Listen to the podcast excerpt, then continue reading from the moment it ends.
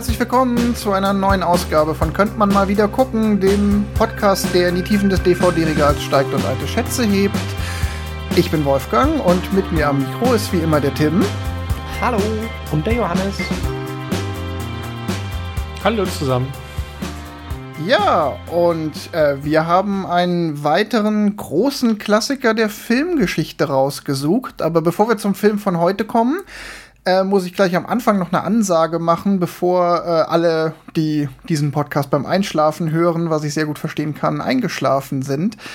Ähm, vielleicht habt ihr es auch aus der letzten Folge noch gehört, wenn ihr bis zum Ende durchgehalten habt. Wir suchen einen Publikumsfilm. Wir wollen im Staffelfinale in der, in der nächsten Folge schon da wollen wir einen Film besprechen, den ihr uns vorgeschlagen habt. Also lasst uns wissen, was könnte man denn mal wieder gucken? Was glaubt ihr ist ein Film, den man unbedingt gesehen haben muss? Aber jetzt zu unserem heutigen Klassiker. Ähm, wer hat den eigentlich nochmal vorgeschlagen von euch beiden? Ich habe den vorgeschlagen. Wegen dem ah. schönen Übergang zum Italo-Western. Ach so. Stimmt. Nur vom, deswegen. Vom Spaghetti-Western zum, vom Italo-Western zum Italo-Boxer. Ja, richtig. Dann, dann erzähl uns doch mal, was haben wir geguckt? Äh, wir haben den ersten Rocky-Film geguckt. Ähm, wir hatten ja überraschenderweise festgestellt, dass der gar nicht aus den 80ern ist. Ich wollte ja eigentlich einen 80er-Jahre-Actionfilm. War es beides ja nicht. ähm, Film ist, glaube ich, von 74 gewesen. Habe ich mir auch irgendwo aufgeschrieben. 76. 76. 76. Ach, aber spielt 74. Er spielt 74, okay. Ja, weil er doch ja. mit dem Jubiläum von Amerika, das müsste 74 sein. Ach ja, stimmt. Das ist gut. Also dann 76, aber ähm, ja, äh, der Hauptdarsteller Sylvester Stallone in seiner ersten großen Kinorolle und er ist selber auch der Autor des Drehbuchs gewesen. Ähm, den Regisseur habe ich schon wieder vergessen. Er hat den fünften Rocky auch gemacht. Das ist, ähm, ah, wo sind meine Notizen? John G. Evelson. Oder ähm, so. Genau, den man sonst auch noch kennt, äh, um nicht ohne zu viel verrückt, sondern von Karate Kid. Ähm.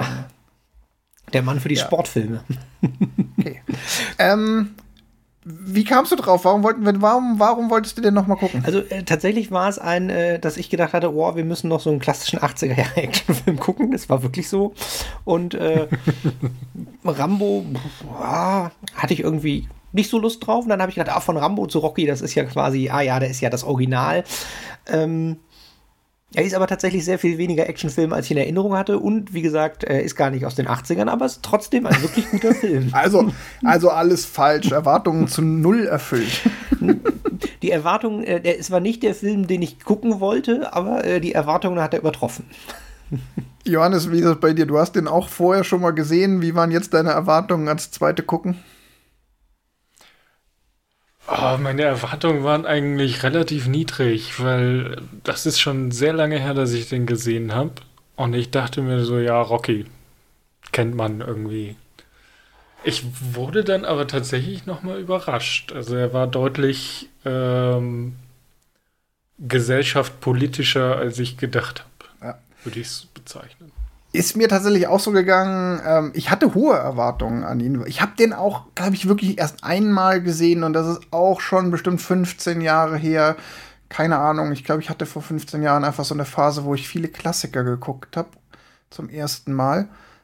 Und ich wusste noch, dass ich den richtig, richtig gut fand, aber ich war eigentlich, ich war auch komplett überrascht, was eigentlich das Gute an dem Film ist. Aber da kommen wir dann mhm. bestimmt gleich noch mal zu.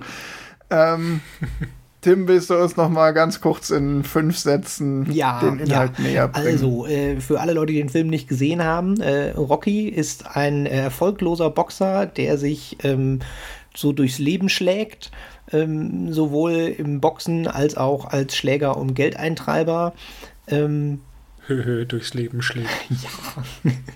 naja, und ähm, für die erste Hälfte vom Film sieht man quasi ein Sorgen und Nöte von jemandem, der wirklich sehr erfolglos in seinem Leben ist und so vor sich hin struggelt.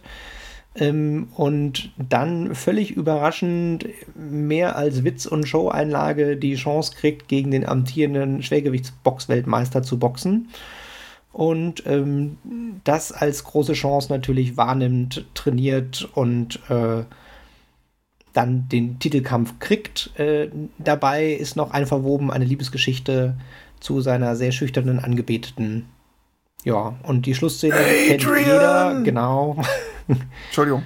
Ja, das war ja die Schlussszene, das passt schon. äh, und jetzt direkt der Spoiler, er gewinnt den Kampf gar nicht. Ja.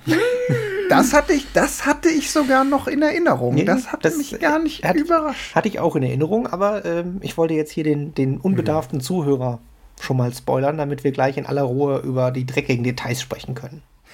Ich glaube sogar, steile These, aber ich glaube sogar, dass es in dem Fall sogar den Film fast besser macht, wenn man weiß, dass er am Ende gar nicht gewinnt. Ich glaube, zumindest der Film profitiert auf jeden Fall nicht davon, wenn man mit der Erwartung reingeht, dass er gewinnen wird oder so, weil eigentlich ist, ja, das ist halt sehr schön, dass er es eben nicht tut und dass man auch nicht unbedingt zwischendurch ernsthaft glaubt, dass er es tut. Ja, ich finde tatsächlich sogar, dass mit einem von den, den wirklich großen Stärken des Films äh, den Moment, als der Charakter versteht, dass egal wie viel er trainiert, er eigentlich keine Chance hat, das zu gewinnen. Weil das ist ja äh, völlig abwegig für einen, einen Film. Ja, aber gut, wir, wir, wir greifen das macht die Figur auch deutlich glaubwürdiger. Also, äh, wenn er jetzt gewinnen würde gegen den amtierenden Boxweltmeister, der noch nie auf der Matte lag, wäre das halt so. Das würde halt die, die anderthalb Stunden vorher halt komplett kaputt machen. Ja, genau, aber ich. Weil man würde sagen, ja, Rocky, schöner Film, aber das Ende haben sie halt verkackt. Mhm.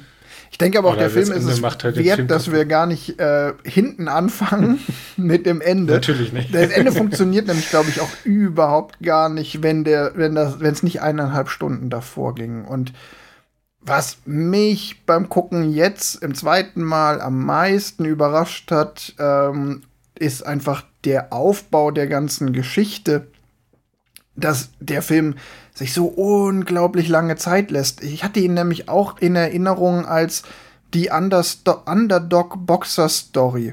Und dieses klassische, der Underdog äh, stellt sich einem großen Kampf und landet ein Achtungserfolg. Aber dass dieser Boxkampf eigentlich am Ende nur die letzten 20 Minuten von zwei Stunden Laufzeit sind, äh, das hat mich jetzt beim zweiten Gucken noch mal überrascht. Und ähm, ich habe ja. dann auch mal auf die Uhr geguckt.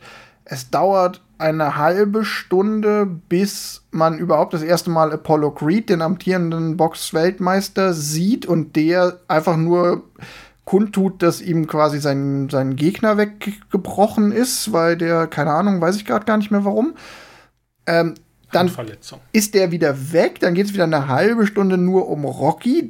Dann kommt nach einer Stunde Film, also in der Hälfte, die Szene, in der feststeht, ach, ähm, äh, Apollo Creed und sein Management haben sich Rocky als Gegner ausgeguckt.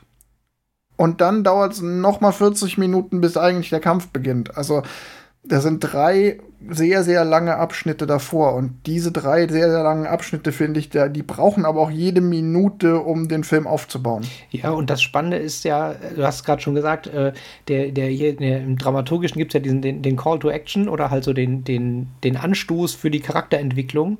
Und der ist in der ganz klassischen Erzählstruktur eigentlich immer relativ am Anfang. Also irgendwie fünfmal vorgestellt, oh, der erfolglose Boxer, Call to Action, er ändert sein Leben und alles wird gut.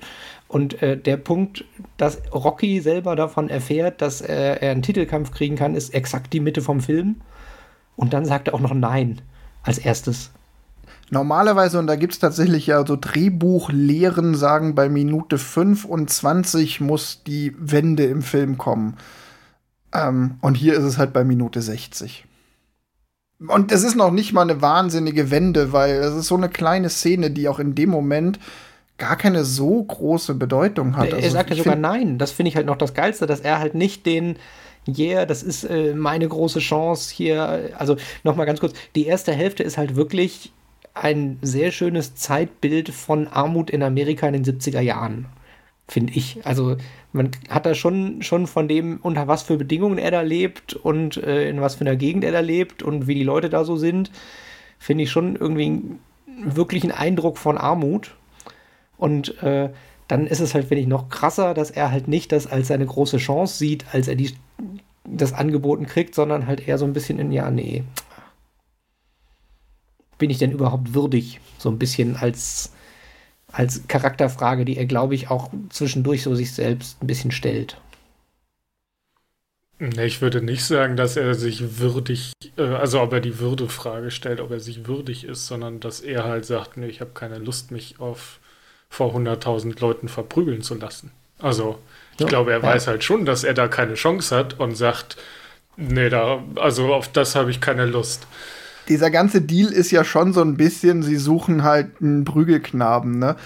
Und ich weiß noch, also er geht ja dann irgendwie zu, der wird ja beim, vom Management von Apollo Creed eingeladen ähm, und dann kriegt er dieses Angebot und er denkt eigentlich, es geht darum, dass sie einen Sparringspartner für ihn suchen und dann sagt der Manager so, nee, nee, wir suchen keinen Sparringspartner, wir suchen einen Gegner für den Weltmeisterschaftskampf. Und er geht da, glaube ich, schon so raus mit, ja, die suchen nur jemanden, der halt möglichst in der ersten Runde auf die Matte geht und genau so ist es ja auch gedacht.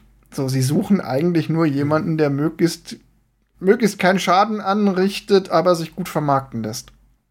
Ich, mir fällt gerade aber auch nicht mehr ein, wie sie da, ihn davon überzeugen. Also ist es nur das Geld oder nee, ist es noch irgendwas anderes? Es gibt, es ist ein Trainer.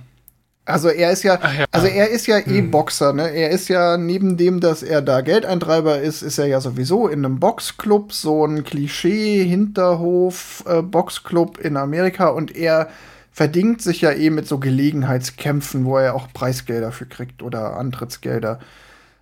Und sein äh, Trainer und der Chef von dem Boxclub, der schmeißt ihm am Anfang ja so halb raus. Also er verliert ja seinen Spind im Club.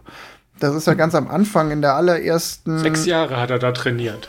Genau. Und das ist ja so ein Ding, das kratzt ja auch wahnsinnig an seiner Ehre, weil ähm, Rocky hat ja quasi eigentlich nur das Boxen. Also das ist das, sein identitätsstiftendes Ding, dass er halt eben Boxen geht und dass er da seit sechs Jahren trainiert und jetzt schmeißen sie, ja, wird er da so ein bisschen vor die Tür gesetzt und ein Jüngerer kriegt seinen Spind. Und da gibt es schon so eine Auseinandersetzung mit äh, zwischen Rocky und seinem Trainer und da wirft der Trainer ihm ja an den Kopf so, äh, dass er sein Talent immer verschwendet hätte. Und dass er deshalb jetzt dem Jüngeren den Spind gibt. Und das wird später, gibt es nochmal eine zweite Auseinandersetzung zwischen dem Trainer und Rocky. Da wird das nochmal aufgegriffen und da trifft der Trainer dann so ein bisschen den Stachel. Also eigentlich kommt der Trainer zu ihm und sagt so, hey, wenn du schon diesen Boxkampf hast, dann will ich dich trainieren oder ich will dein Manager sein, damit du ähm, dich da nicht über den Tisch ziehen lässt. Und dann schmeißt Rocky ihn eigentlich raus dann kommt es zur Streiterei zwischen den beiden.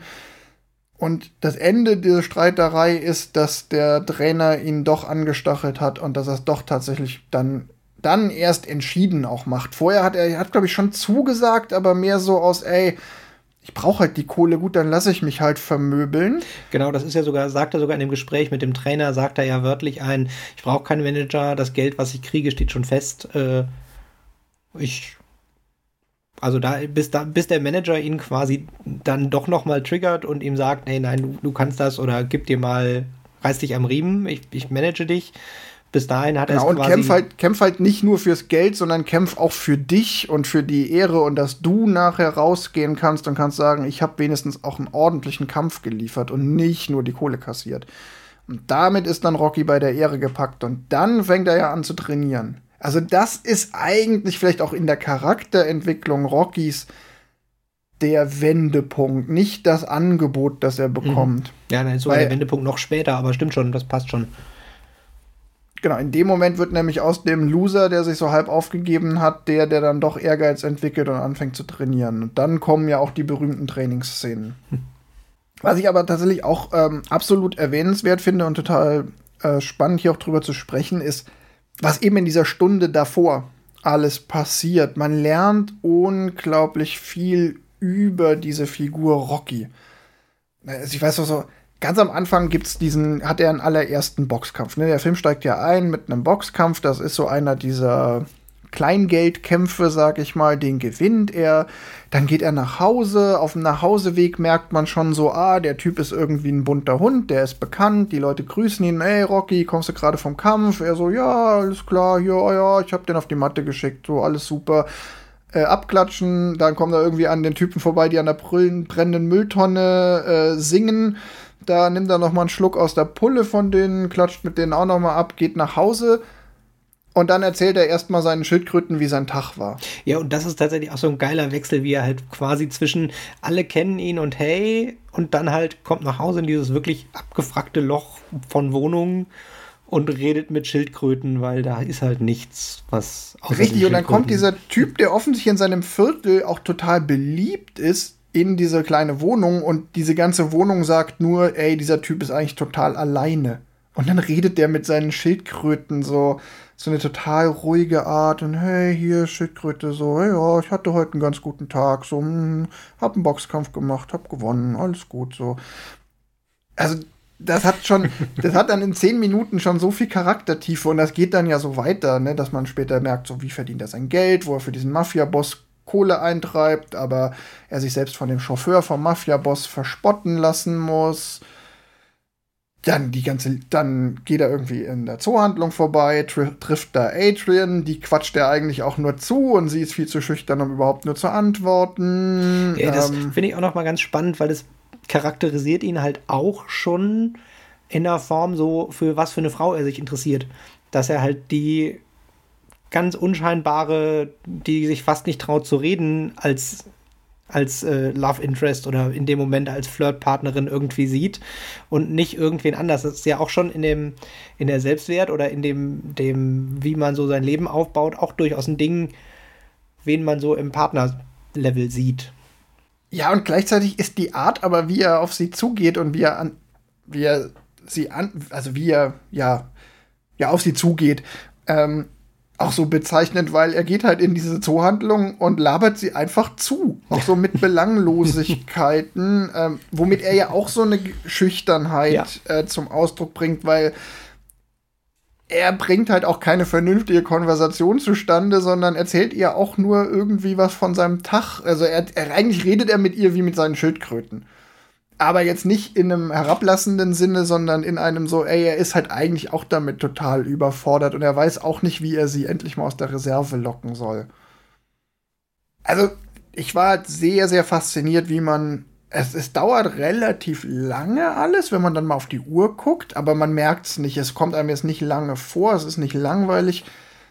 Aber wie viel man über diese Figur Rocky erfährt und vor allen Dingen, wie viel man erfährt, was nichts mit der eigentlichen Geschichte zu tun hat, weil es auch teilweise nichts damit zu tun hat, dass er Adrian erobern will, noch hat es damit zu tun, dass er den Boxkampf gewinnen will. Ja, ich glaube, es ist von dem, dem wie es konstruiert ist, ganz geschickt, weil es ist ja quasi, es steigt ja mit dem Boxkampf ein, den er ja auch gewinnt, und da ist ja schon hier Boxer und der harte Kerl.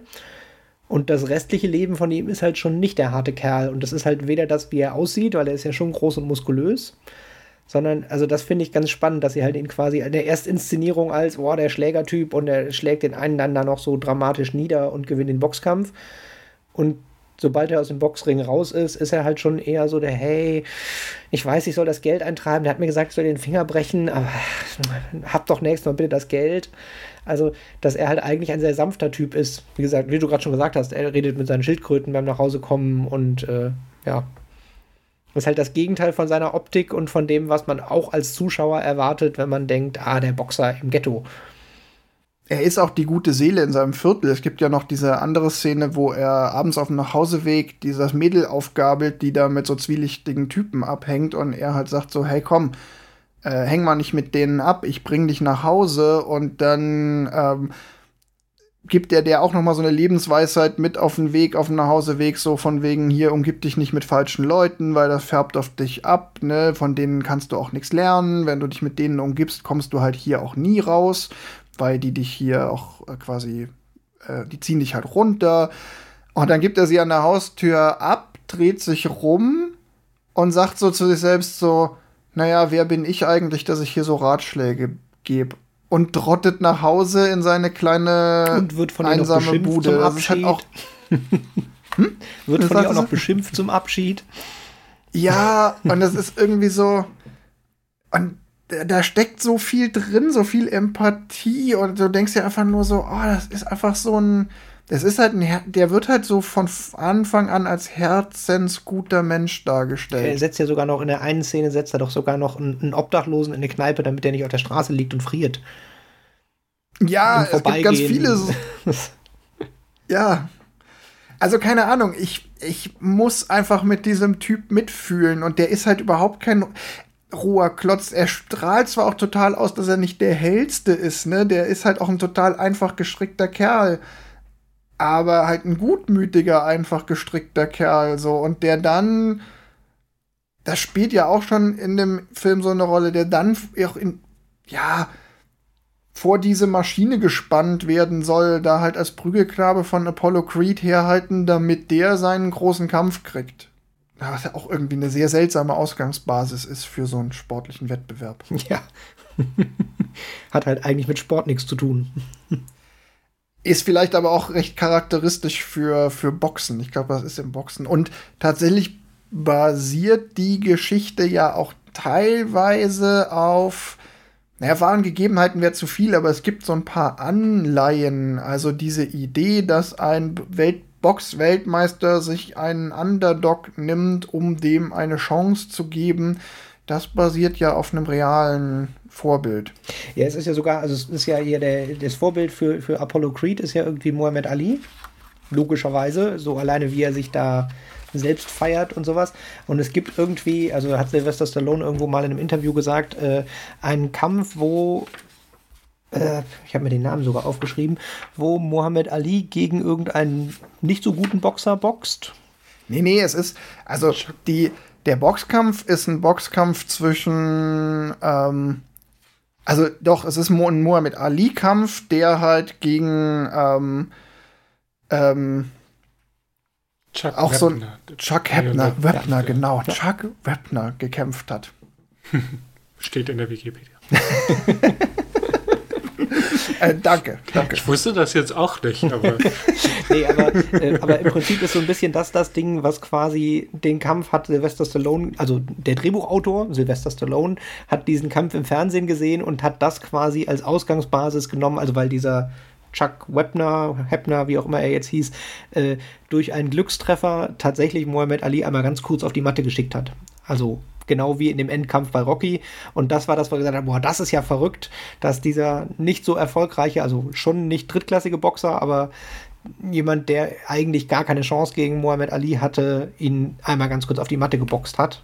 Ja, lass uns vielleicht gerade noch mal kurz die, ähm, die Geschichte, also die eigentliche Handlung so ein bisschen, bisschen auf oder ähm, abschließen, bevor wir dann irgendwie dazu kommen, wie der Film entstanden ist und wie er ja. so sonst noch funktioniert. Wir haben halt diesen super sympathischen Boxer, der dann eben vor dieser Herausforderung steht, er muss sich jetzt von dem Weltmeister verprügeln lassen. Und dann nimmt er diese Entscheidung an, das haben wir ja schon gesagt, ne, nachdem er sich mit dem ähm, nochmal mit dem Trainer gezopft hat. Und dann nimmt der Film ja auch ein bisschen Fahrt auf, dann geht's ja relativ schnell, dann kommen diese ganzen Trainingsszenen äh, die man ja vielleicht auch kennt, die ja auch relativ klassisch Sportfilm sind, ne? So Rocky macht Liegestütze, Rocky joggt über den Markt, wo die, die Ölfässer brennen, äh, Rocky macht Klimmzüge, Rocky äh, joggt am Fluss lang, Rocky, Rocky boxt gegen Schweinehälften und dann rennt Rocky am Ende die Treppe hoch, die er vorher noch hochge sich hochgeschleppt Humpelt hat und jetzt mehr oder weniger. Genau. Und jetzt joggt er sie hoch und jubelt oben so. Und dann gibt's den großen Kampf. Ähm, volle Halle, alle jubeln, er ist der Underdog, er soll vorgeführt werden, was auch ziemlich cool inszeniert ist, weil er kommt so ganz normal rein und Apollo Creed kommt plötzlich rein und macht so einen riesen Showaufzug, inszeniert sich als George Washington. Ähm, Riesenshow. Genau, und dann kämpfen sie. Ich finde jetzt, du hast in der Handlung komplett die, die Adrian rausgelassen. Die finde ich tatsächlich schon relativ wichtig. Und zwar sowohl in der Charakterentwicklung für Rocky als auch in der Charakterentwicklung von Adrian selbst. Mhm.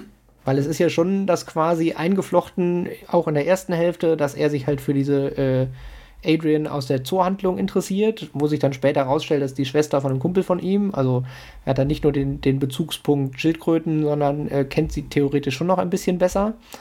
Und äh, die ergänzen sich halt recht gut. Also jetzt, als er sie dann mal zu einem Date ausführt, fand ich sehr schön die Szene, äh, wo sie Schlittschuh laufen und er erzählt, ja, mein Vater hat gesagt, ich bin so dumm, äh, mach was mit deinem Körper.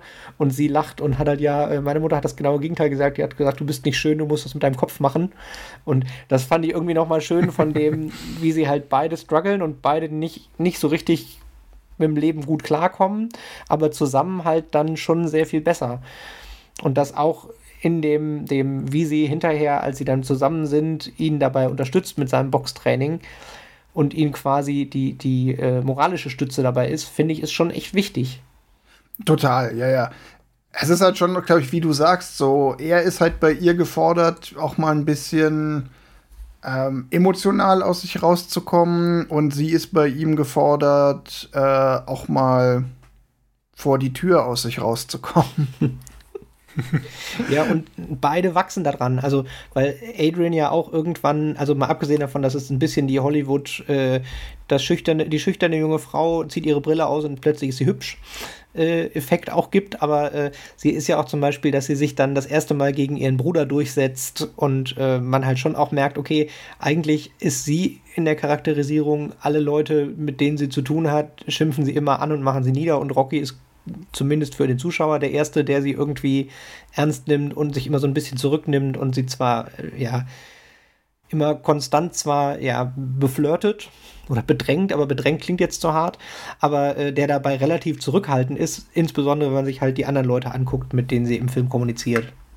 Und hinterher ist sie ja dann. Ist er halt einfach gutmütig zu ihr. Genau. Also die anderen sind halt immer herablassen. Also man sollte vielleicht noch erwähnen, ihr Bruder ist halt Alkoholiker und äh, flippt regelmäßig zu Hause aus. Also er bringt irgendwie Rocky an Thanksgiving das erste Mal nach Hause, so von, ja, meine Schwester, die, äh, die weiß Bescheid, dass du vorbeikommst, alles gut, die macht einen Vogel, also hier äh, Truthahn und ähm, alles gut. Und sie ist dann halt super erschreckt, dass er plötzlich, also dass Rocky plötzlich da ist und versteckt sich in ihrem Zimmer und ihr Bruder rastet halt irgendwie aus und schmeißt den Vogel aus dem Haus, also den, den Truthahn. Genau, nimmt er quasi zerstört und, halt äh, das Essen, an dem sie stundenlang gekocht genau. hat. Und wo Rocky vorher noch gesagt hat, ich habe seit Jahren keinen Truthahn mehr gegessen. Ihr habt einen Truthahn, wie toll, wo halt auch noch mal diese Armutskomponente mhm. da durchaus drin ist und dann halt der Alkoholiker, der den Truthahn aus dem Fenster wirft, ist schon so, boah. Mhm. Das gibt dem ganzen Film aber halt auch so eine so eine schwere Seite, sage ich mhm. mal. Also äh, der, der Film selbst. Der hat eine ganz der, tiefe das balanciert Melancholie. sich halt schön, finde ich. Also der, Film, der Film hat einfach so eine tiefe Melancholie in, in, in jeder Szene, bis dann zu diesen schillernden Box-Trainings äh, und dann den Boxkampfszenen. Da ist es ein bisschen aufgebrochen, aber diese ganze Stunde, die ganze erste Stunde, die hat so, die trieft so von Melancholie, ohne allzu schwermütig zu sein, weil der Rocky ist ja jetzt auch kein, der hat viele ruhige Momente, aber er ist ja auch ein geselliger Typ. Ne? Wie gesagt, wenn er so über die Straße läuft und alle grüßen ihn und der ist ja auch trotzdem irgendwie ein, ein lebensfroher Typ und dann wird es aber immer wieder unterbrochen, weil dann kommt er nach Hause und redet mit seinen Schildkröten. Ich äh, beiß hm. mich da so ein bisschen dran fest. Naja, ich finde halt den Kontrast zwischen diesem gutmütigen Rocky und seinem Alltag und der Realität, die halt immer ihm wieder Steine in den Weg legt oder halt generell diesem Viertel Steine in den Weg legt. Ähm, dadurch, dass sie halt irgendwie, ja, also angefangen von dem Mädchen, was, er, was sie da von diesen äh, Trunkenbolden wegzieht, zu Andrea, äh, äh, Adrian, die zu Hause halt irgendwie die Hölle erlebt, ähm, sich da aber halt auch nicht irgendwie, also man merkt halt so, okay, das ist hier einfach Alltag, das ist nicht irgendwie eine Besonderheit, sondern das ist jetzt einfach so und sie haben damit gelernt umzugehen und damit zu leben äh, gelernt. Also Rocky in seinem Minizimmer ähm, hat, macht jetzt keine Anstalten zu sagen, boah, 150.000 Euro, ich werde umziehen, sondern er sagt halt einfach, okay, ja, schauen wir mal, warten wir erstmal ab. Ähm, Adrian, die halt nichts, äh, keine Anstalten macht, äh, ihren Bruder irgendwie zu häuslich zu verlassen, äh, was mit ihrem Kopf zu machen und halt äh, dann eher in der ich glaube, da sind es tatsächlich ja, auch noch die 70er, wo du quasi also ich weiß nicht, wie die Rechtslage in den USA so da war. Da spielt ganz aber, viel, glaube ich, damit. Aber ja. in, den, in, den, in den deutschen 70ern war es ja, äh, Mitte der 70er durftest du als Paar keine Wohnung mieten, wenn du nicht verheiratet bist und alleinstehende Frau, die irgendwo mhm. wohnt. Also ich glaube, das ist schon auch nicht nur, dass sie nicht die Kraft hat, den vom Bruder wegzuziehen, sondern dass das durchaus auch ein Abhängigkeitsverhältnis ist. Ja, und sie, sie sagt zumindest in der einen Szene, als sie mit Rocky ausgeht und als sie zum ersten Mal mit Rocky nach Hause geht, wo sie sich, was sie auch schon sehr viel Überwindung kostet, da ist ja auch ihre größte Sorge, dass ihr Bruder jetzt nicht weiß, wo sie ist und dass der sich dann vielleicht Sorgen macht. Äh, ne, der Bruder muss halt schon Bescheid wissen. So, der ist halt so die Vaterfigur und ähm, da benimmt sie sich halt sehr minderjährig und das passt, glaube ich, in die Zeit. Das ist einfach auch die, dann die 70er. Und Rocky ist halt einfach der Typ, der ist ja einfach nur gut. Der macht ja in dem ganzen Film auch nichts Schlimmes. Selbst als er dem irgendwie dem Hafenarbeiter die Kohle abknöpft für den Mafia-Typen. Selbst da ist er ja der Gute. Hast du vorhin schon erwähnt. Da bricht er ihm eben nicht den Finger, obwohl er ausdrücklich den Befehl bekommen hat, ihm den Finger zu brechen. Und er nimmt ihm nicht die Jacke auch noch weg, obwohl der Typ sagt, ja, ich habe nicht genug Geld, aber hier nimm meine Jacke. Und Rocky so, ey, nee, komm, behalt deine Jacke, die brauchst du. Was ich noch von dem Charakter tatsächlich stark finde, ist halt, ich habe es gerade eben schon mal so ein bisschen ange, angehabt, drin gehabt, ähm, ist so ein tatsächlich die Entwicklung als er dann da dieses Ziel hat und das trainiert und es so ein bisschen epischer und äh, ihm ja die Leute auf der Straße dann halt auch zu, ihn, ihm dann auch anfeuern und es ja dann schon alle wissen, oh, hier, unser Rocky wird den Titelkampf kämpfen. Äh, diesen Moment, wo er dann auch nachts zu Hause im Bett quasi für sich selber nochmal realisiert, dass äh, ich kann so viel trainieren, wie ich will, dass ich, ich werde das nicht gewinnen.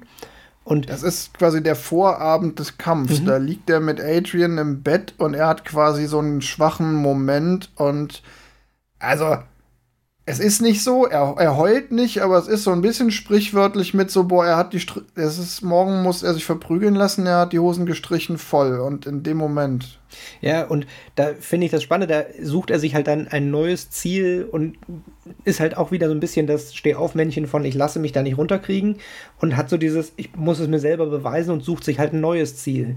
Und das fand ich noch ganz spannend, so im, im Kontext, ich hole nochmal so einen Schwenk zurück, ähm, der Apollo Creed ist ja, hat ja die Idee, äh, oh, ich will hier, hier, ich nehme einen ganz einfachen Menschen, wäre der amerikanische Traum.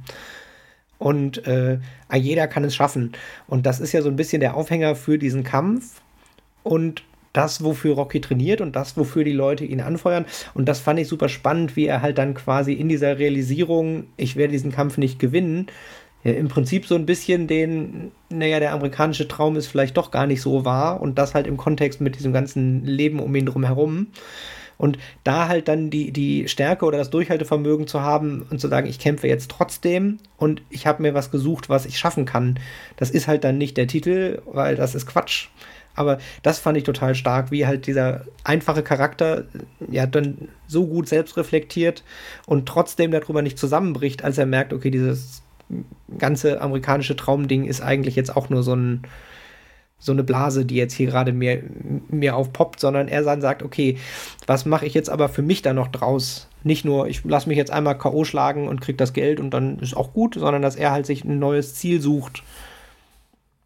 Und da genau. ja, eine gewisse Stärke oder eine eigene, eine eigene Stärke damit noch entwickelt, die halt nicht mehr so fremdgetrieben ist im Grunde schlägt er den amerikanischen Traum in zweifacher Hinsicht in den Wind. So, er sagt zum, also scheiß, also es ist, es ist ein sehr, sehr schwacher Moment. Äh, deshalb, so wie ich es jetzt formuliere, klingt es viel stärker, als es im Film ist. Aber im Grunde sagt er so, ja gut, er sagt halt eben nicht Scheiß auf Gewinnen, sondern er sagt so, ey, ich kann nicht gewinnen. Ich kann mich morgen, ich werde, ich bin hier das Opferlamm. Ich gehe morgen zur Schlachtbank aber er verabschiedet sich halt auch von diesem, trotzdem verabschiedet er sich von diesem Anspruch an sich selbst, überhaupt gewinnen zu wollen. Und er setzt den, das sagt er dann ja auch mit, ich will einfach nur nicht K.O. gehen. Ich will einfach nur the distance. Ich weiß nicht, wie es auf Deutsch formuliert ist, ich habe auf, auf Englisch gesehen. Er sagt, I wanna go the distance. Weil er wäre dann der Erste, der es überhaupt geschafft hat, gegen Apollo Creed über zwölf Runden äh, stehen zu bleiben.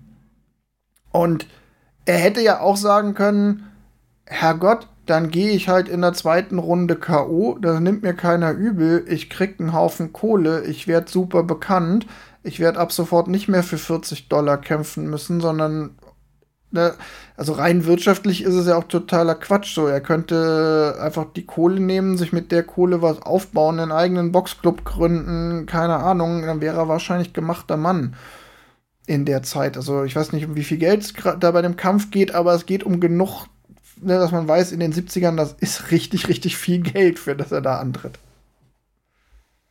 Ja, äh, ich muss gerade einmal ganz kurz, wo du es so gerade sagtest, ich habe ihn auch auf Englisch geguckt und ich habe ihn auf Deutsch angefangen und die deutsche Synchro hat mir echt wehgetan. Nicht, dass sie schlecht geschauspielert war, sondern einfach, weil es gefühlt in den 70ern noch nicht so eine Synchro gab wie heutzutage.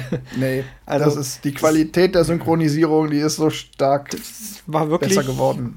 Ja, und äh, ich fand tatsächlich das Englisch auch relativ schwer, weil er schon einen sehr Erstmal hat ja Sylvester Stallone im Original eine sehr tiefe Stimme und dann nuschelt er da noch vor sich ja, hin. Immer eine Wollsocke im Mund. Genau. Ja. Aber wenn man halbwegs Englisch kann, lohnt es sich, glaube ich, schon, den auf Englisch zu gucken. Also. Oder man muss sich am Anfang in die Synchro rein, reingucken, das geht wahrscheinlich auch. Aber es war tatsächlich ein, dass ich am Anfang gedacht habe, uh, war die Synchro schon immer so, ah, vielleicht gucke ich doch auf Englisch. So, kommen wir jetzt endlich zum Kampf. Wie, wie zum Kampf? Ja. Ist da ein Kampf drin? Ja, ganz am Ende wird gekämpft. Und am Ende, die letzten 15 Minuten oder so. Ja, und eigentlich, ohne Witz, ich meine, ihr sagt es ja auch schon, äh, ohne es gesagt zu haben, aber eigentlich kann man den Kampf relativ schnell abhaken. Hm. Sie kämpfen gegeneinander, es ist das große. Spektakel und tatsächlich, ich glaube, in der zweiten Runde landet er einen äh, Lucky Punch. Apollo Creed geht zu Boden und in dem Moment das ganze Publikum, boah, krass. Apollo Creed ist zu Boden gegangen. Für Apollo Creed auch. Er geht wieder in seine Ecke und sagt so, Scheiße, der hat nicht kapiert, dass das hier, äh, für den ist das keine Show, für den ist das offensichtlich ein ernst gemeinter Kampf. Okay, dann muss ich jetzt auch mal anfangen zu kämpfen. Ähm, und das Publikum ist plötzlich auf Rockys Seite und dann kämpft er sich durch diese weiteren zehn Runden oder wie viele es auch immer sind bei so einem Profi-Boxkampf. Keine Ahnung. Viele. Genug. Über zehn. es ist auch eigentlich egal. Ja. ja. ja, ist es total. Und am Ende schwillt sein Gesicht immer weiter zu und es äh, beide sind immer, schleppen sich immer müder und der Kampf ist dreckig und schwitzig und blutig und ähm, naja, im Endeffekt kann man tatsächlich eigentlich sagen, am Ende gibt es eine Punktrichterentscheidung, alle warten auf das Ergebnis. Ähm, aber das Ergebnis ist dann auch völlig egal. Auf der einen Seite wird zwar verkündet, dass äh, Apollo Creed natürlich gewonnen hat, auf der anderen Seite ist aber äh, in dem Moment äh, Rocky total im Glück, weil er hat sein großes Ziel erreicht und er will eigentlich nur noch das eine, nämlich zu Adrian. Happy End. So. Happy End. aber jetzt kommt der große Punkt, weshalb der Kampf halt trotzdem echt besonders ist der ist ja auch total zurückhaltend inszeniert. Ne? Klassischerweise würde man erwarten, dass so ein Kampf Underdog gegen, gegen Superstar zum einen anders ausgeht, dass nämlich der Underdog eben doch gewinnt am Ende.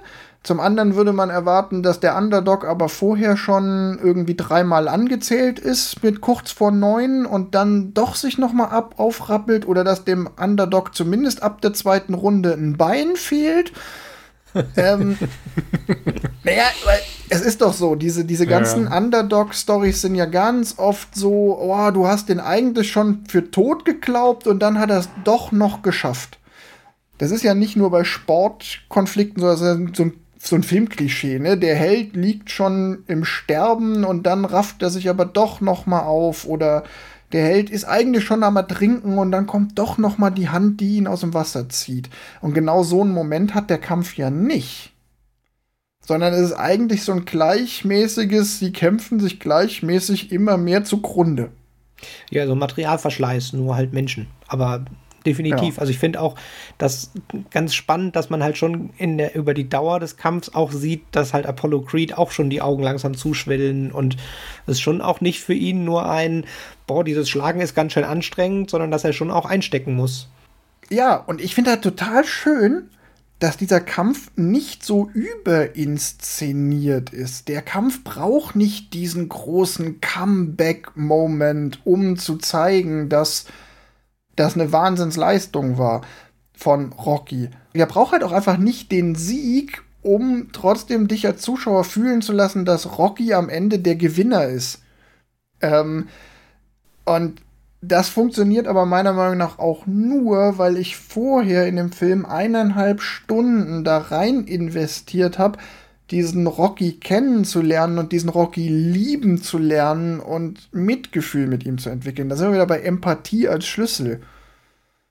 Und das finde ich so ikonisch und so wertvoll, weil das gibt's nicht mehr. So, so Kämpfe, das was so langsam so aufgebaut wird und dass ich dann so eine Heldengeschichte es eben so sehr sparen kann, überzuinszenieren.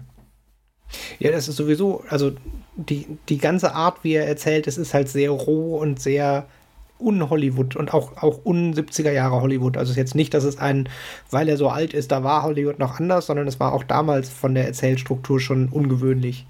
Auch vom, vom wenn man den so, so anguckt, was so, also äh, in der Zeit war gerade die, die hohe Zeit des, des Anti-Helden, also wo so Dirty Harry Callahan oder allgemein die Clint Eastwood-Charaktere sind alle der Charakter, mit dem sich der Zuschauer identifizieren soll, ist immer kein netter Mensch. Und da ist Rocky halt das genaue Gegenteil.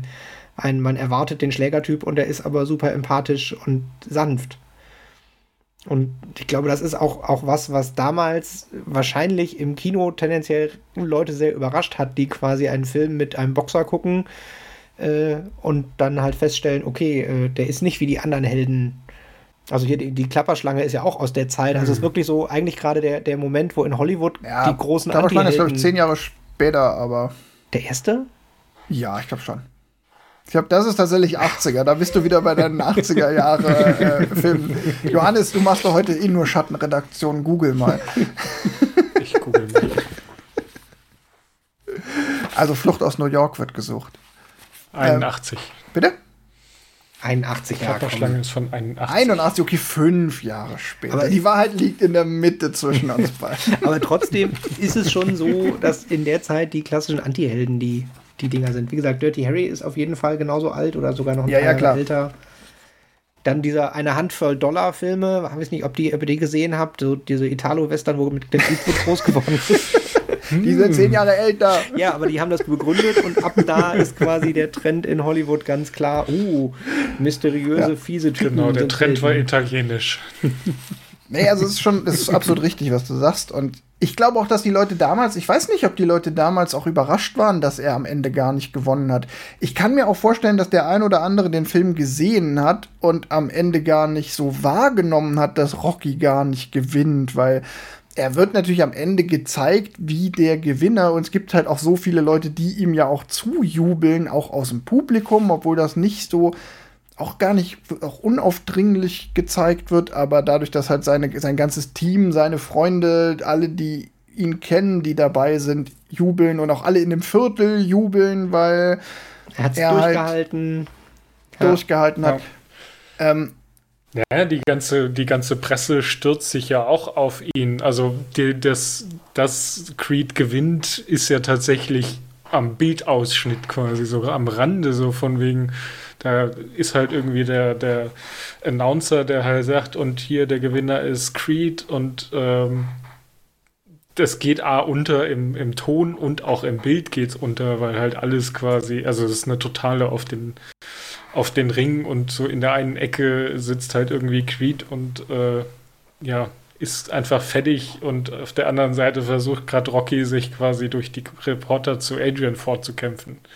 Also es ist halt auch vom, vom Bild her eine ganz andere Story. Vom, vom Timing ist das nämlich auch super spannend, weil also in dem Moment, bevor der Gewinner erklärt wird, sagt Creed schon, wir machen keinen Rückkampf. Und selbst das ist ja schon eine Aussage, wo halt, also auch Creed ist klar, er hat verloren. Also, ja. dass er dann direkt schon, ey, wir machen das nicht nochmal. Also, ist schon klar, er wird gewonnen haben, aber es ist schon ein Nein. Ja. Ja. Naja, ich finde es halt auch super spannend, ähm, dass Creed halt ähm, die ganze Zeit dargestellt wird, dass er halt eigentlich davon fest ausgeht, er hat den halt irgendwie im, im Boxer-Telefonbuch rausgesucht, weil er einen lustigen Spitznamen hat. Und dann sieht halt sein Manager, sein Kumpel, sein, was weiß ich, Handtuchhalter, irgendjemand sieht ihm halt äh, so einen Fernsehbericht, wie er halt die Schweinehälften zerboxt und sagt so, hey Creed, guck dir das mal an hier, da siehst du den, der, gegen den du kämpfst. Und er, ja, pff, interessiert mich nicht. Industriespionage also, im Kühlhaus. genau. ja, die wissen halt auch einfach, die wissen gar nicht, auf was sie sich eingelassen haben. Die sind dann selber baff erstaunt. Genau. Genau, er hätte halt das Ganze, also Creed hätte es verhindern können, hätte er halt einmal in den Fernseher geguckt und gedacht, uh, da, das ist halt nicht das Opferlamm, was ich mir ausgesucht habe, sondern er meint es so ein bisschen, bisschen ernster. Also, natürlich ist das jetzt hier reine Spekulation, aber ich glaube, man kann da schon so ein bisschen drauf. Ja, ja, der hat sich halt ganz schön verzockt der Creed. Genau. Ich glaube, das spielt dann auch in den weiteren Teilen ja durchaus noch eine Rolle. Es gibt ja dann noch einen Rückkampf und einen Rück-Rückkampf und einen Rück-Rück-Rück-Rück-Rück-Rückkampf und nein, ähm, aber das ist ja, äh, kann man vielleicht auch überleiten zu ähm, ganz kurz noch auf dieses äh, grandiose Franchise Rocky eingehen. Ähm, der Film hat ja die eine oder andere F äh, Fortsetzung gemacht und jetzt kommt die entscheidende Frage: Wisst ihr, in welch? Es gibt irgendeinen Film, in dem gibt's eine Anspielung. Da geht's nämlich um Kino und da läuft wird irgendwie angesagt, dass jetzt Rocky 5 1000 läuft. Und ich frage mich immer, ist es zurück in die Zukunft oder ist es Demolition Man? Wahrscheinlich ist es Demolition Man. Also zurück in die Zukunft, da wird der weiße Hai. Ich könnte mir gut vorstellen, dass Demolition Man den, den ja. diesen Witz macht. Ja. Naja, auf jeden Fall gab es dann ja noch Teil 2, Teil 3, Teil 4, Teil 5 und in zumindest Teil 2 und 3 geht es ja auch ganz viel darum, dass Rocky dann später, dass er dann halt erfolgreich ist. Da versuchen sie ja diese Charakter, dieses Charakterdrama weiterzuführen mit, wie geht der ähm, Rocky damit um, dass er jetzt plötzlich erfolgreich ist, Ruhm hat und reich ist. Äh, Teil 4 ist dann grandioseste kalter Krieg-Propaganda. Ich sag nur, wenn ich mich ändern kann, dann könnt ihr das auch. Ruft ähm, Rocky den Russen, den Sowjets zu. Und Teil 5. Die, die Russen haben gedopt. Aber, aber der ehrliche Amerikaner hat trotzdem gewonnen. Dolph Lundgren als Ivan Drago. Grandios. Also, ich finde halt, ich, ich persönlich finde ja, um das gleich mal persönlich hier zu werten, ähm, ich finde ja 2 und 3 braucht eigentlich kein Mensch, weil es einfach nur die, Wiederhol die schlechte Wiederholung von 1 ist. Äh, Teil 4 ist grandios als äh, Zeitdokument, wie äh, Propaganda in Hollywood funktioniert hat in den 80ern. Und fünf, der unglaublich viel gescholten wurde, den finde ich wiederum ziemlich gut. Weil da geht es dann ja so ein bisschen drum, dass das schon so in die nächste Generation überführt wird und Rocky eigentlich trainiert und dass er äh, Trainer wird und nicht mehr selber kämpft und eigentlich total fertig ist. Ich habe jetzt nicht die alle noch mal geguckt, aber in meiner Erinnerung ist tatsächlich auch Rocky 5 zu schwulstig und zu sehr, ich will wieder sein wie der Erste. Also ich hätte gesagt, die ersten drei gehen so als Gesamtding und dann hätte Rocky zu Ende sein können.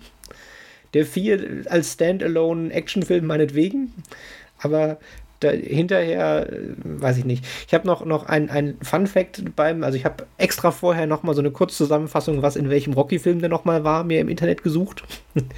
Und äh, da ist mir der schöne Fun-Fact über den Weg gelaufen. Im sechsten Rocky äh, äh, ist Adrian schon verstorben mhm. und ähm, seine neue Freundin, die er dann in dem Film kennenlernt, ist Mary. Und Mary ist das junge Mädchen aus Rocky 1, was er nach Hause bringt und ihr sagt. oh, das ist so, warum tut er das? Oh, das, das, ist, das ist jetzt nicht schön, weil das versaut mir jetzt diese Szene, die ich so toll und liebenswürdig fand. Ja, die Szene war ja auch toll und liebenswürdig. Äh, nur zehn Jahre später hat irgendein Drehbuch-Arschloch äh, ah. alles aus den alten Sachen, was man noch irgendwie verwerten konnte, rausgepult. Also ich muss zugeben, ich muss Rocky 5 auch tatsächlich noch mal gucken, aber ich habe den einfach als den Teil in Erinnerung, der mir am zweitbesten gefallen hat. Ich muss zugeben, dass ich die moderneren, also Rocky Balboa und dann die zwei äh, Creed-Filme, wo es ja um den Sohn von Apollo Creed geht, äh, nicht gesehen habe. Nee, habe ich auch nicht gesehen. Ich hatte tatsächlich jetzt auch im Kontext mit dem Film, äh, den, den ersten Creed hätte ich mir, hatte ich, wenn ich mehr Zeit gehabt hätte, hätte ich mir den noch angeguckt, weil da hatte ich auch bei YouTube so eine Kurzzusammenfassung gesehen, äh, dass sie da halt im Prinzip das, was du gerade eben über Rocky 5 gesagt hast, ganz gut wieder wieder hingekriegt haben. Also dass sie halt quasi ihn als den, den Besitzer eines Boxclubs Trainer äh, trainiert, den, den jungen Draufgänger und ähm, halt mit der persönlichen Beziehung. Das klang alles irgendwie ganz gut, wo ich gedacht habe, ja, das kann ich mir gut vorstellen. Auch, dass es halt nicht sein eigener Sohn ist, sondern der Sohn von seinem besten Freund da, der aber anders aufgewachsen ist, als man es sich vorstellt. Und ja, vielleicht gucke ich den noch. Was gibt's noch zur Machart des Films zu sagen? Ähm, Sehr günstig produziert. Oh, da habe ich das, mir was ja. aufgeschrieben. ich habe, äh, nein, tatsächlich, Johannes. Johannes weil wir es letzte Woche ja, beziehungsweise bei der letzten Folge muss man ja sagen, hatten. Ähm, bei einer Handvoll Dollar hatten wir ja die Diskussion über, wie sich die Szenen zusammensetzen und dass die Szenen halt quasi vom einen Schauplatz zum nächsten springen. Ah, ja. Und das ist mir bei Rocky tatsächlich aufgefallen, dass die da sehr viel, viel also Füllszenen haben, ja, wo Rocky irgendwie um die Ecke läuft wo Rocky bei sich, also mir ist es als erstes aufgefallen, als er quasi aus der Kneipe zu der Szene mit dem Mädchen, die wir auch gerade hatten, ähm, das ist halt nicht einfach, er läuft aus der Kneipe raus und dann trifft er das Mädchen, sondern er läuft nochmal um eine Straßenecke. die ja. könntest du halt auch einfach rausschneiden und sie würde nichts an der Story ändern, aber sie ist so wichtig für, ach, Rocky geht jetzt nach Hause. Also, dass ich als Zuschauer einfach weiß, was Rocky macht. Also das, das fand ich tatsächlich sehr interessant, gerade im Kontrast zu der Diskussion, die wir in der letzten Folge hatten, dass sie da super viele Szenen drin haben, die einfach nur dafür da sind, um zu verstehen, Rocky ist gerade unterwegs zum Hafen. Rocky ist unterwegs von der Kneipe. Rocky fährt zum Boxen. Es vermittelt einem als Zuschauer eben so dieses Gefühl, dass man Rocky tatsächlich durch seinen Tag begleitet. Es ist ja auch so, dass tatsächlich, glaube ich, die ersten, in, den, in der ersten halben Stunde man wirklich so auch seine, das startet halt irgendwie abends und am nächsten Tag geht es dann irgendwie, ich, es geht, glaube ich, nicht gerade mit dem Frühstück weiter, aber man hat so fast das Gefühl, so, okay, jetzt sieht man Rocky beim Frühstück, dann geht Rocky zur Arbeit, dann geht Rocky in die Mittagspause. Also, es ist natürlich ja, nicht so. Aber, aber, wirklich so, Rocky geht abends ins, äh, ins Zoogeschäft, labert mit Adrian, geht in die Kneipe, macht irgendwas anderes und morgens ist er wieder im Zuggeschäft. Genau, und auf dem Weg vom Zoogeschäft in die Kneipe läuft er aber noch an der einen Ecke vorbei, wo immer der eine Typ sitzt und dem grüßt er noch und sagt ihm, ah, äh, und cooles, schönes Wetter heute gewesen. Ja, ja, ja, cooles Wetter, Rocky. Ja, wo gehst, gehst du in die Kneipe? Ja, ich gehe in die Kneipe. Gut. Und sie gehen weiter so. Ja. So eine Szene, die vermeintlich völlig unnötig ist, die aber so viel Charakter reinbringt. Also sie hilft einen A, Rocky besser quasi durch den Film zu begleiten und B, mich als Zuschauer einfach mitzunehmen. Also das hatte ich ja tatsächlich beim letzten Mal gesagt, so, der springt mir zu viel, ich weiß nicht, wo wir gerade sind. Und da war es halt, selbst wenn du mal kurz aufs Handy geguckt hast oder so, diese Szenen haben dich immer wieder ähm, mitgenommen, sodass du sagen konntest, ah, okay, ja, äh, ich weiß, wo wir gerade sind, weil sie halt auch häufig die gleichen Ecken verwendet haben und so. Also man sah, er hat sich halt quasi in, einem Radius von drei, vier Blocks quasi. Ja, man lernt dieses Milieu kennen. Genau. Das Milieu ist auch das, ich fand das tatsächlich auch rückblickend betrachtet total spannend, halt wirklich so als Zeitbild. Also klar, es ist ein Film und es ist keine Dokumentation, aber das fand ich trotzdem super spannend und gerade wenn man so ein bisschen Background-Info, also die haben relativ viele Szenen, also gerade diese Trainingsszenen äh, mit Handkamera und wir joggen durch die Stadt gedreht. Also das sind jetzt nicht, die hatten kein Geld für Statisten. Also selbst. Ich habe auch diese Szene auf dem Markt, ja. wo er da langläuft und da die Fässer brennen, aber ich denke so, warum brennen da Fässer? Ich glaube auch, das ist das, einfach echt. Ja, das ist echt. Also es war, äh, ich habe in einem Interview mit ihm gesehen, äh, dass selbst der Typ, der ihm die Orange zuwirft, echt ist und das nicht abgesprochen ist. Ach. Ja, das musst du, mal, musst, du, musst du mal noch raussuchen, das verlinken ja, wir mal, dieses äh, Interview. ist alles ein Interview, also ich habe ein, ein Interview nur geguckt, wo irgendwie 25 Jahre Rocky und äh, Sylvester Stallone so ein bisschen aus dem Nähkästchen über damals, als ich Rocky gemacht hat. Äh, sind noch ein paar spannende Sachen drin benutze ich gleich noch. Ja, die hatten ja auch einfach, die hatten einfach keine Kohle. Dieser Film ist krass low budget. Ja, also sie hatten, um das äh, quasi noch, um die Zahlen des Filmes äh, schon ja. mal vorwegzunehmen. Äh, sie hatten ein Budget von 1,1 Millionen Dollar veranschlagt. Sie haben etwas weniger gebraucht. Ähm, sie haben eine Drehzeit von sieben Wochen veranschlagt und waren in vier fertig. Ähm, was unter anderem daran lag, dass sie die, die Neuerfindung Steadicam äh, verwendet haben. Also einer der ersten Filme, die eine Steadicam hatten. Also äh, eine Kamera auf einem Dings für die Zuschauer. Ein also Schwebestativ, also eine Kamera, die man sehr genau, mobil tragen so kann, kann und verwacklungsfrei Aufnahmen mitmachen kann. Ja, du musst halt keine Kräne und keine Schienen mehr nehmen, sondern kannst einfach dem Typen die Kamera umhängen und dann läuft er halt mit und es sieht sehr flüssig aus. Und der Film hat weltweit 225 Millionen Dollar eingenommen. Was für Sylvester Stallone tatsächlich sehr erfolgreich war, weil da kommen wir ja gleich bestimmt nochmal drauf. Ähm, er hat das Drehbuch geschrieben, er hatte ein Honorar von 20.000 veranschlagt für den Film, ähm, plus 26 Dollar pro Woche. Das ist nix, aber 10% der Einnahmen. Und das hat ihn quasi dann, ja, sein, sein Honorar schön ver, verdoppelt, verdreifacht, verfünffacht. Wie hoch es auch immer ist. Es ist äh, ganz lustig, weil ähm, er hat quasi das Drehbuch geschrieben und das Drehbuch verkauft oder beziehungsweise nicht verkauft, sondern das Drehbuch einem Studio angeboten ähm, und da schon gesagt, ja, ich will es aber selber spielen. Und das Studio war von dem Drehbuch sehr begeistert, von dem du willst das Spielen nicht. Und sie haben am Anfang versucht, ihn rauszukaufen und haben ihm, ich glaube, 300.000 Dollar geboten, wenn er es nicht selber spielt und mhm. sie es einfach nur das Drehbuch kriegen und er hat gesagt, ah, nee, da ist so viel Herzblut drin, dann nehme ich halt so eine geringe Gage, aber ich will das auf jeden Fall selber spielen. Und das ist halt dann noch krasser, wenn man dann weiß, okay, hat sich gelohnt, war äh, nicht nur der Beginn seiner ganzen Karriere, sondern auch alleine von dem Film war gut, dass er es gespielt hat. Und natürlich auch total witzig, dass es da so eine gewisse Parallele gibt zwischen Sylvester Stallone und Rocky. Also beides eigentlich ziemlich abgebrannte Typen, die äh, sich mit irgendwelchen Gelegenheits-, eher mit Gelegenheitsschauspielereien äh, teilweise im etwas weniger bekleideten Genre über Wasser halten. Genau und, wie Rocky, äh, im weniger bekleideten Genre in der Unterhose im, vor allen Leuten.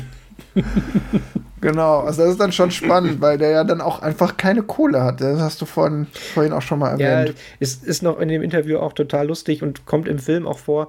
Also äh, erstmal die halbe Familie von Sylvester Sloan spielt mit. Also der Ringrichter zum Beispiel ist sein Vater vom Endkampf und äh, der Typ, der an der Ecke steht und singt, ist sein Bruder. Also irgendwie hat quasi halt alle Freunde mussten mitspielen, weil wir haben kein Geld für, für Darsteller. Auch sowas der wie. Der Bruder kommt mit diesem Lied übrigens in allen Rocky-Teilen vor. Äh, die, die Geschichte mit dem Schlittschuhlaufen äh, ist auch ein. Eigentlich wollten sie Schlittschuhlaufen in einer vollen Halle, aber 300 Statisten war zu viel. Dann haben sie gesagt, naja, das ist doch viel romantischer, alleine in der zu Halle.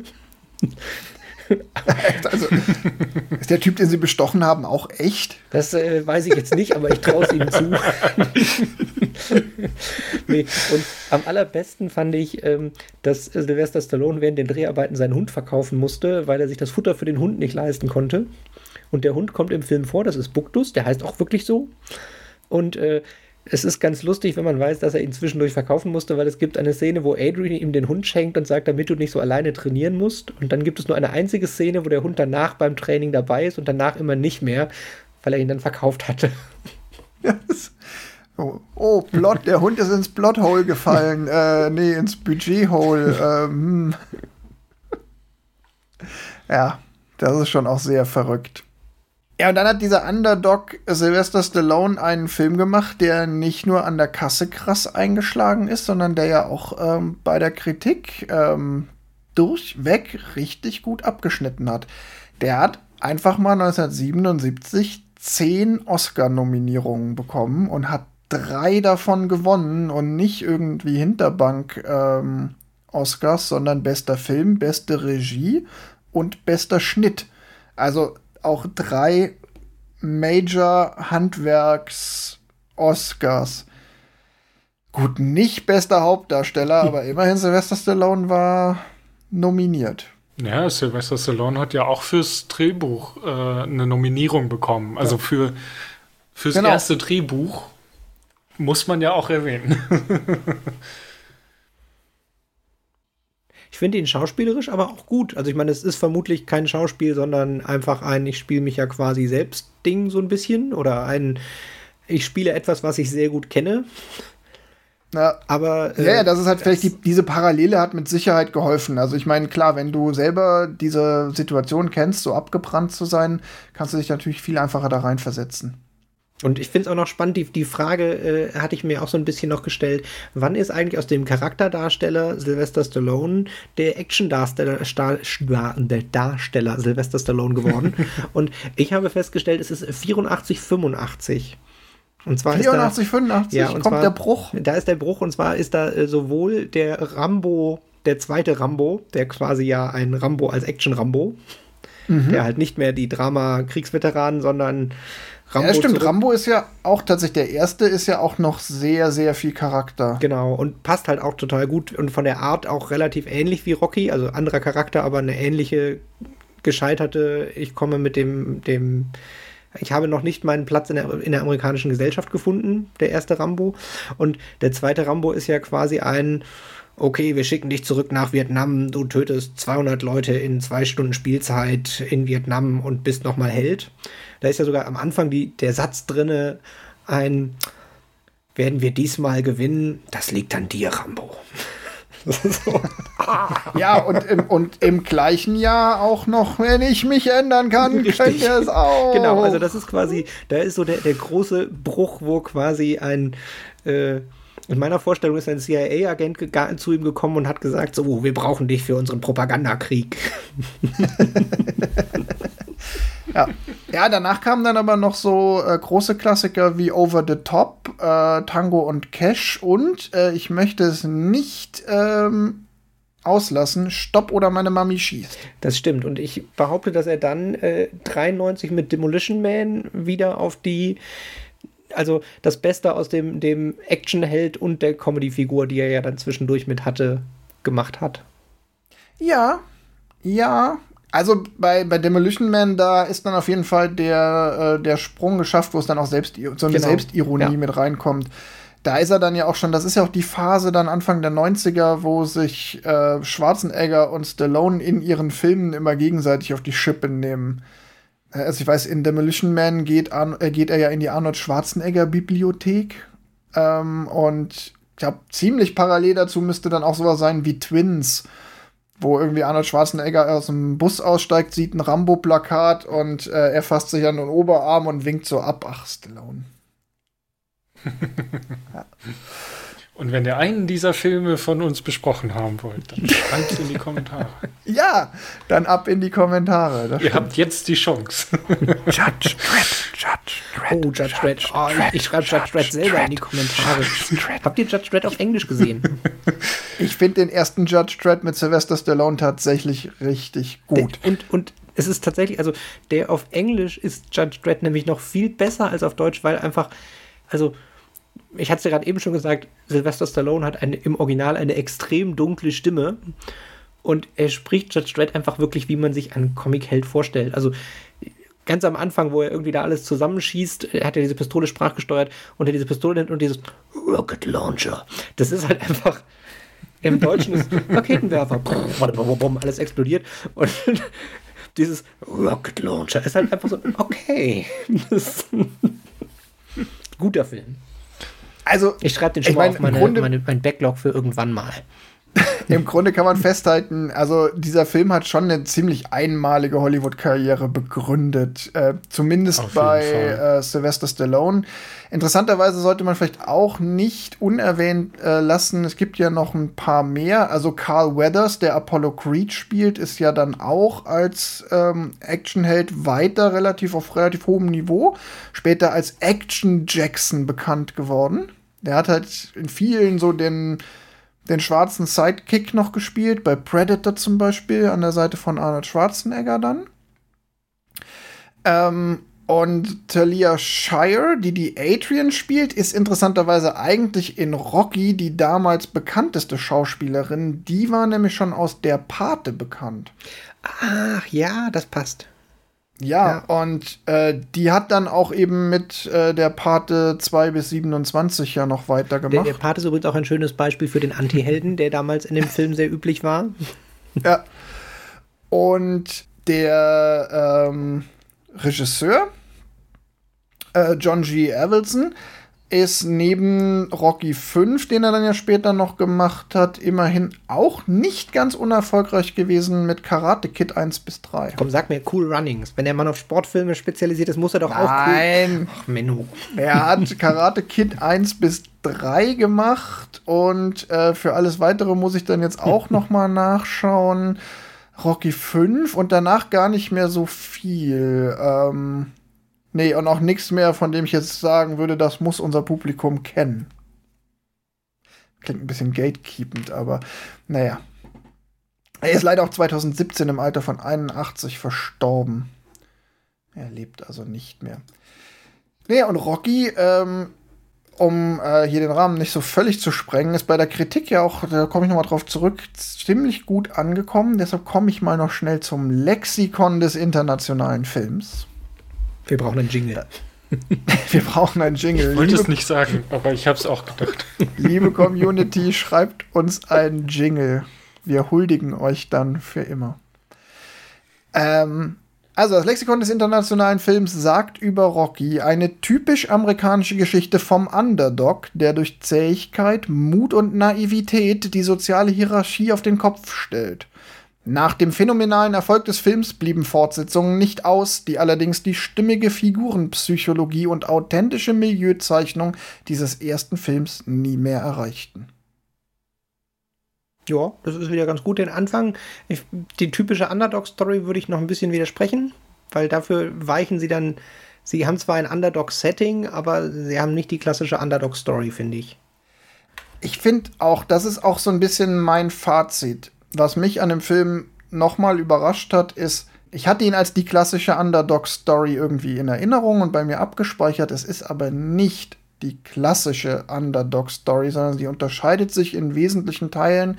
Das ist nämlich genau das, was sie hier nennen, indirekt. Das ist die sehr großartige Figurenpsychologie und eben diese Milieuzeichnung. Also ja. Bevor ich ihn jetzt noch mal gesehen habe, hätte ich gesagt, Rocky ist der Urtyp des Underdog-Sportfilms. Das würde ich so nicht mehr sagen. Ich würde heute sagen, es ist einfach eine sehr, sehr gute Milieustudie über ähm, ja, unterprivilegierte Menschen im Amerika der 70er Jahre. Ich glaube, man projiziert relativ viel auf den ersten Rocky aus den anderen Rockys, weil Rocky nimmt halt den Drift genau in die Richtung Underdog-Story und oh, Klischee-Sachen.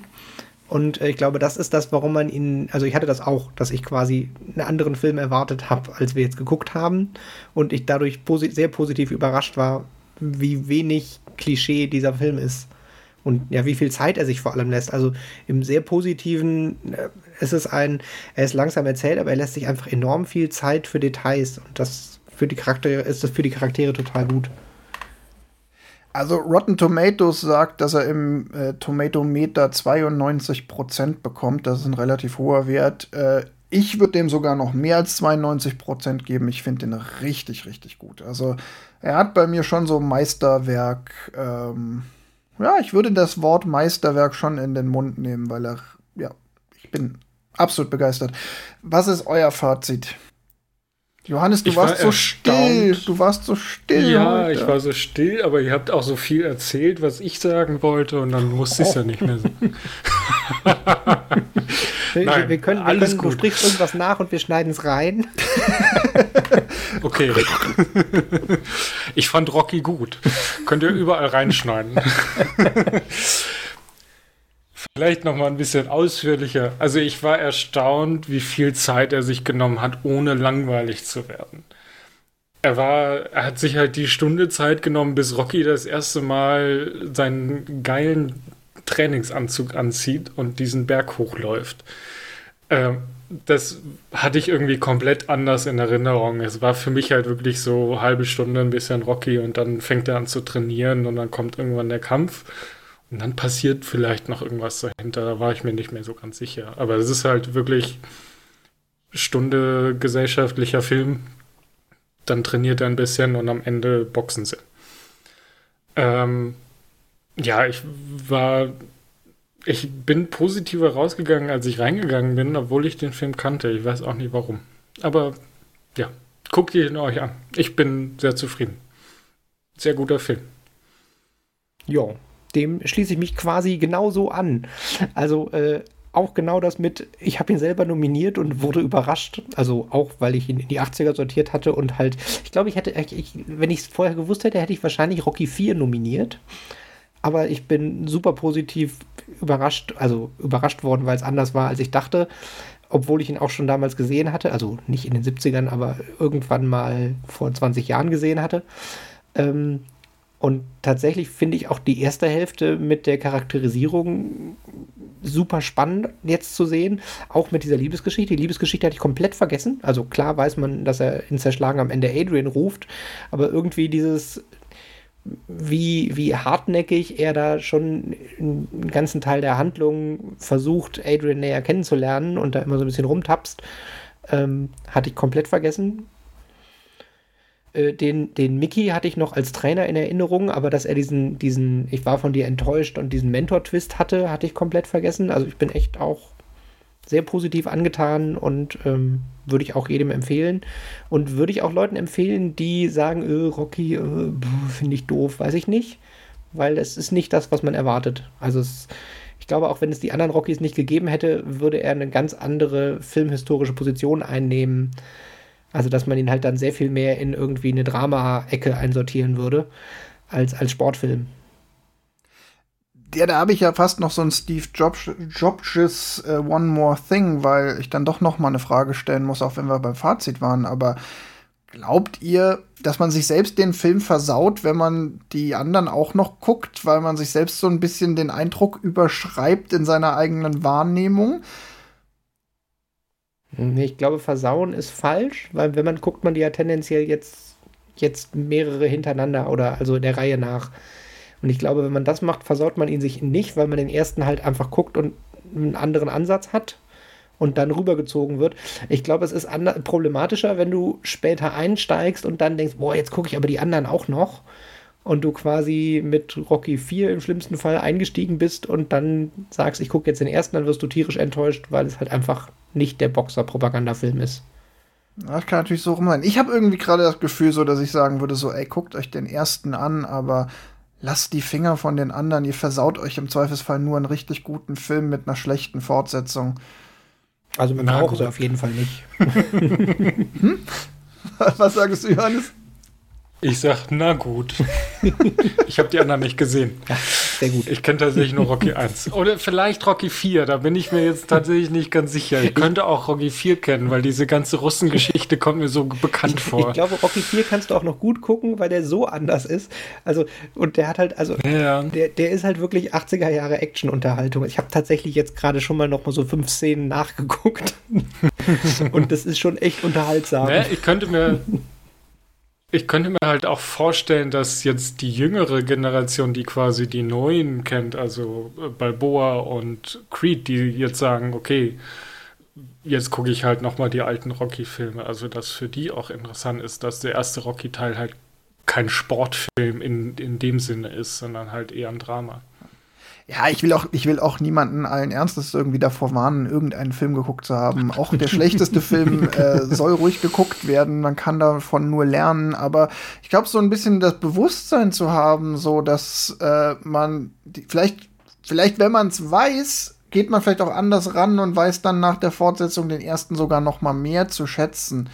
Ähm, ich fände es nur einfach schön, wenn der Film ja ein bisschen aus diesem Klischee rauskäme, in das er durch die vielen Teile danach halt einfach reingerutscht ist. Ich habe noch einen, das, das habe ich mir aufgeschrieben und wir sind einfach dran vorbeigerutscht, ohne dass ich es gemerkt habe. Wir haben es nicht besprochen und das passt aber schon irgendwie dazu. Und zwar ja. die Musik. Ja, die, wir haben gar nicht über, nicht die, über Musik die, Musik gesprochen. gesprochen und, ähm, und, ich meine, das, das Rocky Theme Gonna Fly Now ist ja schon so die Trainingsmusik schlechthin. Also das kennt jeder. Stellt euch einfach vor, wir wären eine halbe Stunde vorher. ja, genau. Aber es passt jetzt trotzdem. Also ihr, habt, es, ihr, ihr, ihr, seid zwischendurch eingeschlafen, jetzt wacht ihr wieder auf und jetzt reden wir über die Musik und ihr denkt so, ach, ich habe nur zehn Minuten verpasst. Genau. Das, es passt aber trotzdem auch an die andere Stelle, weil ich war tatsächlich überrascht, dass Eye of the Tiger nicht in diesem Rocky vorkommt, sondern erst im dritten. Ja. Also, das ist schon eine runde hm. Sache. Ich habe quasi selbst die Musik falsch einsortiert, weil die neben dem Rocky-Theme das zweite Lied ist erst nach zwei Filmen entstanden. Also da ja. äh, vielleicht ist es wirklich ich einmal halt den ersten einzeln gucken. Ich fand halt interessant, dass ähm, Eye of the Tiger so bekannt ist als die Rocky-Musik und als ich dann den Titelsong von dem ersten Rocky gehört habe, war trotzdem, ach, das ist die Rocky-Musik. Also das ist, gibt halt zwei Rocky-Songs quasi. Die verschmelzen halt auch ganz, ganz böse. Ich glaube auch, dass es viele Menschen gibt, denen, die sich gar nicht bewusst sind, dass das mit der Glocke und dem dass das nicht das Intro zu Eye of the Tiger ist. Ja. Ähm, mhm. Ne, das, ich glaube, die könnte man wahrscheinlich auch, die passen, glaube ich, auch ganz gut zusammen. Die könnte man schon, man könnte diese Rocky-Fanfare, also diese Trompeten-Fanfare, eben wahrscheinlich auch ganz gut als Intro vor Eye of the Tiger schneiden. Das hat wahrscheinlich, wahrscheinlich extra schon so gemacht. Ich meine, da gab es ja schon zwei Rockies und die Musik kannte jeder. Ja, und wahrscheinlich gibt es auch Millionen irgendwelche Zusammenschnitte, wo das so ist. Wahrscheinlich auch einfach im Trailer von Rocky 3 ist das irgendwie so zusammengeschnitten, weil da ist die Fanfare ja auch drin. So. Ja, kann ich auch total verstehen. Ja, ich fand es halt super interessant, dass es quasi zwei eindeutig unterschiedliche Songs gibt, die man beide mit Rocky assoziiert. Also der Eye of the Tiger, die passen schon sehr gut zusammen, aber es sind ja schon zwei sehr unterschiedliche Songs, wo man sagt, ja. okay, äh, also ich würde jetzt nicht behaupten, dass jemand sagt, wenn er diese Fanfare hört, ach, das ist Eye of the Tiger, sondern ach, das ist Rocky. Aber halten wir fest, äh, zum, zum Abschluss und zum Fazit, äh, Rocky 1 kriegt unsere uneingeschränkte Empfehlung. Den könnte man auf jeden Fall wieder gucken. Wer den lange nicht mehr gesehen hat oder noch gar nicht gesehen hat, guckt ihn euch an.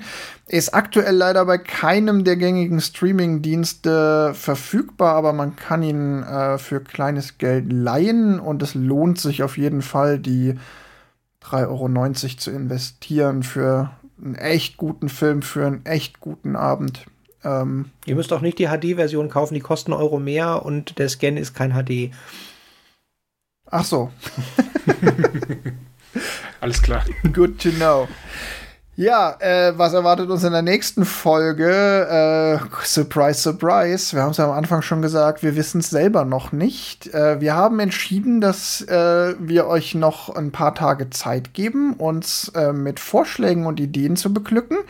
Also in einer Woche werden wir irgendwann in den großen Lostopf greifen, schauen, was steht alles auf unserer Liste. Ein paar Filme gibt's schon, die uns genannt wurden, die zur Auswahl stehen für die Publikumsfolge.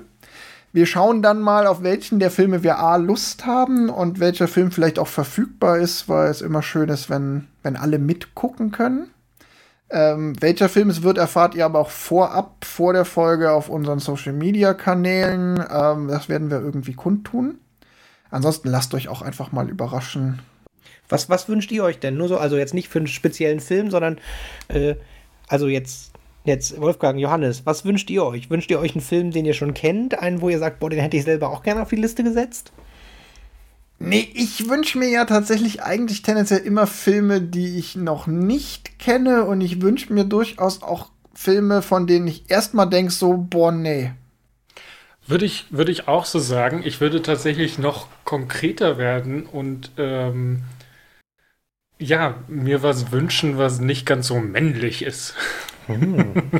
also unsere Staffel war jetzt sehr männlich und ich glaube, äh, ein Film, das eher eine weibliche äh, Zielgruppe hat, würde, würde uns allen gut tun. Also ich, ich würde, glaube ich, mir ist es, äh, ich, ich glaube, ich würde mir Genre wünschen. Ich würde mir entweder eine sehr plumpe Komödie wünschen oder was, wo man das weint, ohne es vorher nicht, zu ja. wissen. Das fände ich geil. Was, wo man weint, uh. ohne es vorher zu wissen? Ja. Ja, auch ein harter Anspruch, den du an unser Publikum hast. Ja, das sind ja alles Filmfans. Die kennen ja bestimmt Sachen, die ich nicht kenne. Und dann, äh, Sollen die mal sagen, bei was sie letztens, was sie im, im DVD-Regal nach hinten gestellt haben, weil sie immer weinen müssen, wenn sie das Cover sehen. Ah, ich, ich, ich habe tatsächlich so ein paar Filme, bei denen sag so, boah, die muss man nicht sehen, weil ich sie psychologisch sehr, an, äh, sehr, sehr herausfordernd finde. Weil man zum Beispiel viel. Also, ja, das psychologisch herausfordernd ist vielleicht auch, auch dann auch das falsche Weinen.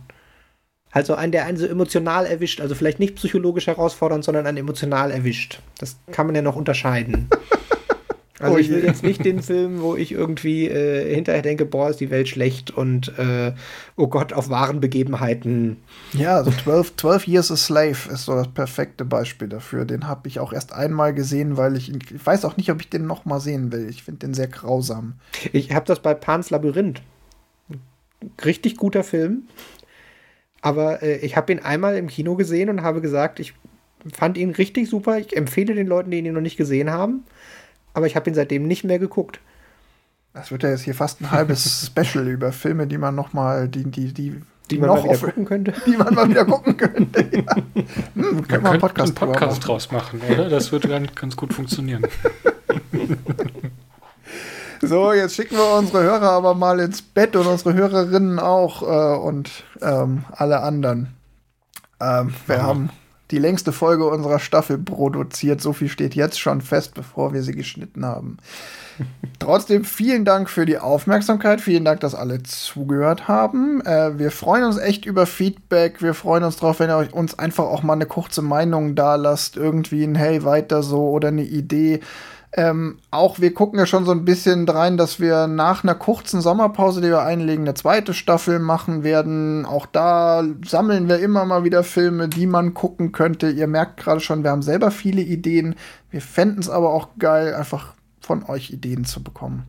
Also seid nicht scheu, schreibt uns eine Nachricht auf allen möglichen Social Media Kanälen oder bei uns auf der Webseite www.könntmanmal.de. Die könnte man nicht auch mal bewerben hier.